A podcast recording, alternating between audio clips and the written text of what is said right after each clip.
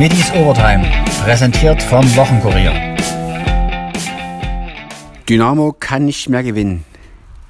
In Kiel gab es endlich einmal eine schwarz-gelbe Führung, doch das Tor von Heinz Mörschel reichte nicht einmal zu einem Punkt.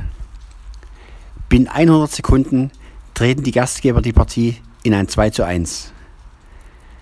Trainer Alexander Schmidt musste zum x Mal eine Pleite erklären. Ja, Halbzeit 1-0 für uns. Äh, wir hatten uns viel vorgenommen, auch für die zweite Halbzeit, dass wir einfach äh, weiterhin kompakt verteidigen, ja, um, in den Umschaltmomenten Nadelstiche setzen, zum Torabschluss kommen. Es hat äh, einfach leider nicht so funktioniert, wie wir es uns vorgestellt haben. Ja, wir haben ähm, ja, leichte Gegentore bekommen. Ja, es war eigentlich aus dem Nichts, ja, der Elfmeter, der zweite Elfmeter. Ähm, Holstein Kiel hat natürlich äh, nicht aufgesteckt, hat weiterhin Druck gemacht, ja, war, war, immer, war immer präsent, ja, hat uns äh, auch äh, teilweise stark unter Druck gesetzt. Trotzdem glaube ich, dass wir grundsätzlich, ähm, ja, klingt blöd, aber wir haben vieles richtig gemacht, haben uns halt einfach wieder mal nicht belohnt und äh, ja, ich will jetzt auch nicht jede Woche dann äh, irgendwie äh, mich rechtfertigen, ja, dass wir gut gespielt haben und dann irgendwie äh, unglücklich verloren haben, ja. Will an der Stelle einfach nochmal den Fans, die hier waren, ein Dankeschön sagen. Tut mir leid, dass das einfach nicht so klappt hat, dass wir euch nicht ähm, Punkte mitgeben konnten oder uns auch Punkte mitgeben konnten und äh, der Mannschaft kein, kein Vorwurf, ja, ihr könnt jetzt reinhauen, ihr könnt draufhauen, aber die Jungs sind einfach äh, selber natürlich äh, sehr enttäuscht und äh, wie auch äh, das Trainerteam oder ich jetzt auch speziell. Und ähm, ja, es sollte nicht sein, ja, und äh, wir können natürlich jetzt auch nicht sagen, das war Pech, es war einfach Unvermögen in, in äh, verschiedenen Situationen. Das haben wir nicht gut verteidigt. Ja, wie gesagt, nochmal Dank an die Fans, die da waren und äh, Mannschaft hat einfach alles reinkaut. Es hat nicht sein sollen heute. Nach solchen Niederlagenserien stellt sich irgendwann die Trainerfrage. Zittert Schmidt jetzt schon um seinen Job? Ja, es, es ist halt das Übliche jetzt, ja, auf das habe ich jetzt schon gewartet, dass halt so eine Frage kommt, mei, was, was soll ich jetzt darauf sagen, ja, wie es jetzt weitergeht mit mir, ja.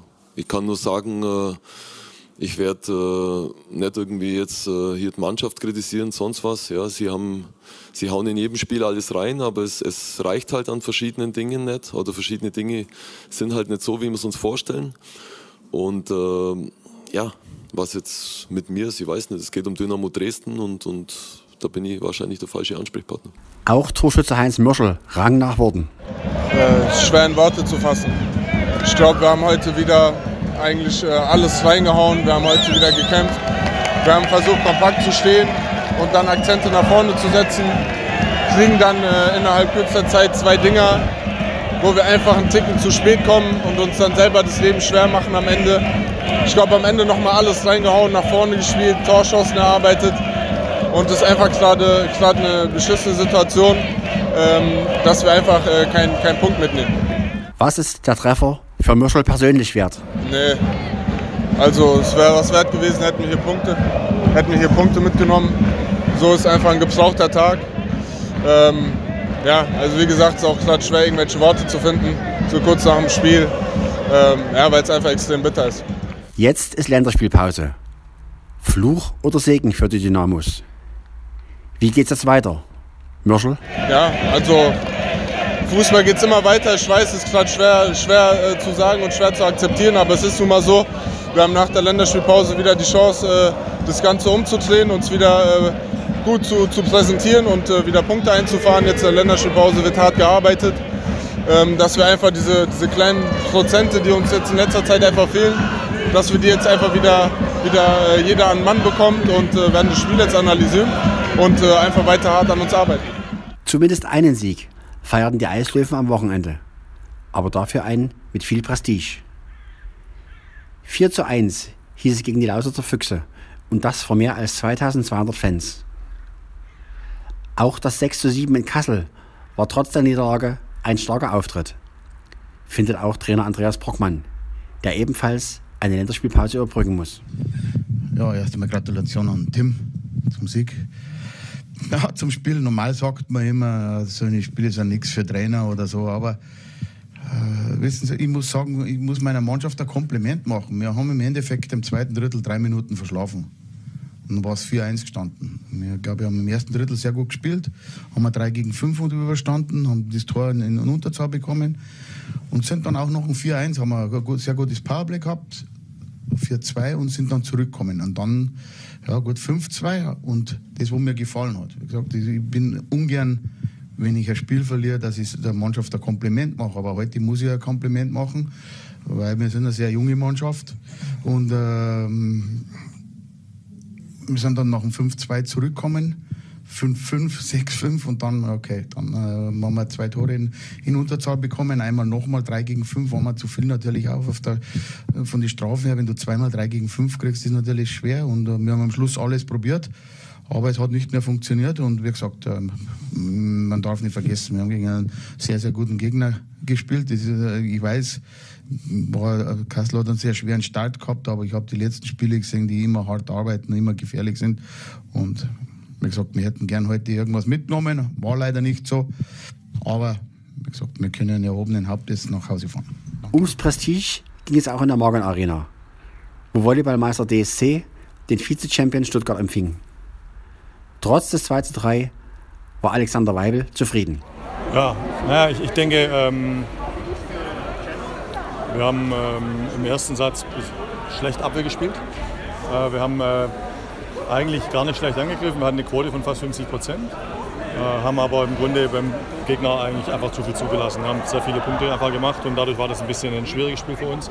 Ab dem zweiten Satz haben wir dann angefangen, eben äh, deutlich besser Blockabwehr zu spielen und hatten dann im Grunde auch ein bisschen mehr, ähm, bisschen mehr Angriff, äh, weil die Annahme auch ein bisschen stabiler geworden ist. Und dann denke ich, haben wir das Spiel eigentlich, ich will nicht sagen im Griff, aber sind wir richtig gut drin. Und dann haben wir im vierten Satz, äh, verlieren wir ein bisschen die Sicherheit in der Annahme.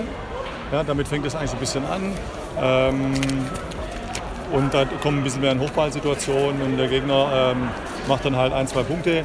Äh, und das hat sich im Tiebreak dann nachher in der zweiten Hälfte ein bisschen fortgesetzt, dass wir im Grunde in zu vielen Situationen laufen mussten ja, dass wir zu viele hohe Bälle produziert haben dann in der Annahme und dann ist es am Ende schwierig gewesen. Aber äh, das ist jetzt einfach nur die sachliche Analyse. Insgesamt in der Konstellation, die wir heute gespielt haben, war das für mich eine äh, außergewöhnlich gute Leistung. Also ich muss sagen, ich war, bin sehr, sehr äh, zufrieden mit dem, was wir heute äh, abgerufen haben, mit dem, wie wir heute Volleyball gespielt haben. Äh, und zwar alle durch die Bank. Und ähm, ja, wir haben jetzt heute ein bisschen gesehen, äh, gerade unsere, auch unsere jüngeren Spieler, wie wichtig es ist, eben über einen langen Zeitraum eine hohe Konstanz zu haben. Wir haben auch gerade zu Sophie nochmal gesagt, ne, zweieinhalb, drei Sätze lang ganz hervorragend angenommen und dann hat sie angefangen, ein bisschen mehr Mühe zu haben und ähm, ist dann ein bisschen öfter ein bisschen weggeblieben im Ball vom Netz und so. Und das sind so Sachen, das muss ich halt lernen. Ja, das ist eine, eine, eine Entwicklung, äh, die man auch als Spieler lernen muss, über einen sehr langen Zeitraum ein hohes Niveau zu spielen. Und ja, deswegen am Ende denke ich schon, dass wir es hätten gewinnen können. Hätte mich auch gefreut, wenn wir es gewonnen hätten, aber ich kann jetzt nicht irgendwie der Mannschaft einen Vorwurf machen äh, oder so, außer dass ich weiß, dass wir, wenn wir diesen nächsten Schritt gehen wollen, dass wir es eben schaffen müssen, ein bestimmtes Niveau äh, über einen sehr langen Zeitraum einfach zu halten. Und wie gesagt, das ist dann am Ende heute nicht gelungen, deswegen haben wir verloren. Wegen der Verletzungssorgen gab Weibel der 18-jährigen Julia Wesser die Chance von Beginn an und war danach voll des Lobes. Ja, also jetzt hier gerade auch nochmal gesagt, sie hat natürlich äh, viel Hilfe gehabt im Annahmeregel von Sophie und von äh, Jenny. Das heißt, eine wirklich kleine Zone eben gehabt und in der Zone hat sie sich gut bewegt. Äh, sie hat das gemacht, was ich von ihr mir wünsche irgendwann mal. Äh, eine Spielerin ihrer Körperlänge wird nie jemand sein, die jeden Ball auf den Punkt schiebt. Aber wenn die hohe Kirsche nach außen fliegt, dann muss es klappern. Und das hat es oft genug. Äh, Im Block hat sie eine tolle Präsenz. In Abwehr wird sie noch lernen müssen, das ist klar. Aufschlag ist bei ihr immer gut. Ähm, ja, nee, toll. Also ich bin sehr, sehr zufrieden mit dem, was sie gespielt hat. Ich möchte aber immer auch sagen, dass das halt am Ende auch immer eine, eine Sache ist, wo dann zwei andere Spielerinnen so ein bisschen aufpassen, dass eben die, äh, sag ich mal, dass in der Annahme nicht zu viel Zone eben wird. Und äh, das ist natürlich dann auch der Verdienst von Jenny und von äh, Sophie, äh, dass sie dann so ein prima Spiel machen kann. Julia Wesser selbst war ebenfalls zufrieden, gab aber zu, ziemlich nervös in die Partie gegangen zu sein. Sehr groß. Ich dachte davor, mein Bauch platzt vor Aufregung, aber ich habe eigentlich ganz gut reingefunden. Die anderen Mädels haben mich auch echt gut unterstützt und haben auch die Annahmezonen relativ klein gehalten, dass ich gut annehmen konnte. Und die Stimmung im Team war mega. Wir haben echt gut gegengehalten. Deswegen, es hat einfach mega viel Spaß gemacht und auch mit den ganzen Zuschauern. Es war halt einfach eine richtig gute Stimmung. Am Wochenende folgte ein klares 13-0 im Pokal-Achtelfinale. 2 zu 1 gegen Zweitligist Hamburg. Klar ging es auch auf der Münchner Galopprennbahn zu, wo der Dresdner Alaska Tiger ein 52.000 Euro Rennen gewann. Stone mit Solvio und jetzt kommt Außenangriff von äh, Kobold. Außen hat jetzt Kobold freie Bahn, geht nach vorne. Kobold jetzt an der Spitze, innen kämpft Solvio und äh, dann kommt äh, jetzt der äußere Flügel. Jetzt kommt auch Altona Beach richtig mächtig in die Partie, aber vorne ist Kobold. Jetzt kommt der Angriff von Alaska Tiger. Kobold mit Alaska Tiger. Kobold und Alaska Tiger. Alaska Tiger. Alaska Tiger geht besser. Alaska Tiger gewinnt gegen Kobold. Altona Beach wird noch Dritte nach dem verpatzten Start. Seitens Trainer Stefan Richter erklärte danach den Erfolg und prophezeite eine große Zukunft für Alaska Tiger. Ja, das war so ein bisschen unser Plan. Äh, er hat ein bisschen Zeit gebraucht, ne? ist jetzt nicht so das früheste Pferd. Dann haben wir überlegt, ja, wir lassen ihn in Halle bloß so mitlaufen, dass er noch was lernt. Er hat ihn ja in Halle auch nicht groß angefasst oder nie zu hart angefasst und gehen dann in das Rennen. Und äh, ja, wo die guten Pferde dann noch aus dem Rennen rausgegangen sind, dann war schon ein bisschen ja, optimistisch. Auch die, die, die weitere Distanz und der weichere Boden kommen ihm entgegen. Tja, also die Perspektive ist da und die haben Sie wahrscheinlich auch mit so einem jungen Pferd. Würden Sie eine Prognose wagen, wie hoch tatsächlich, in welche Karrierensphären es das in dieser Situation vielleicht gehen könnte? Ja, gut, er hat jetzt in den letzten Wochen doch schon ja, einen, einen großen Sprung gemacht. Mal gucken, wie er sich jetzt über Winter weiterentwickelt. Ich sag mal, der Reiter sagt mir, er hat das heute sehr professionell gemacht und äh, er ist noch ein großes Baby. Schauen wir mal nächstes Jahr, vielleicht kann er Listingklasse. Am Buß- und B-Tag wird in Seidnitz zum letzten Mal in dieser Saison galoppiert. Los geht es an diesem 17. November bereits 11 Uhr. Und erst danach geht es für die Eislöwen und die Dynamos weiter.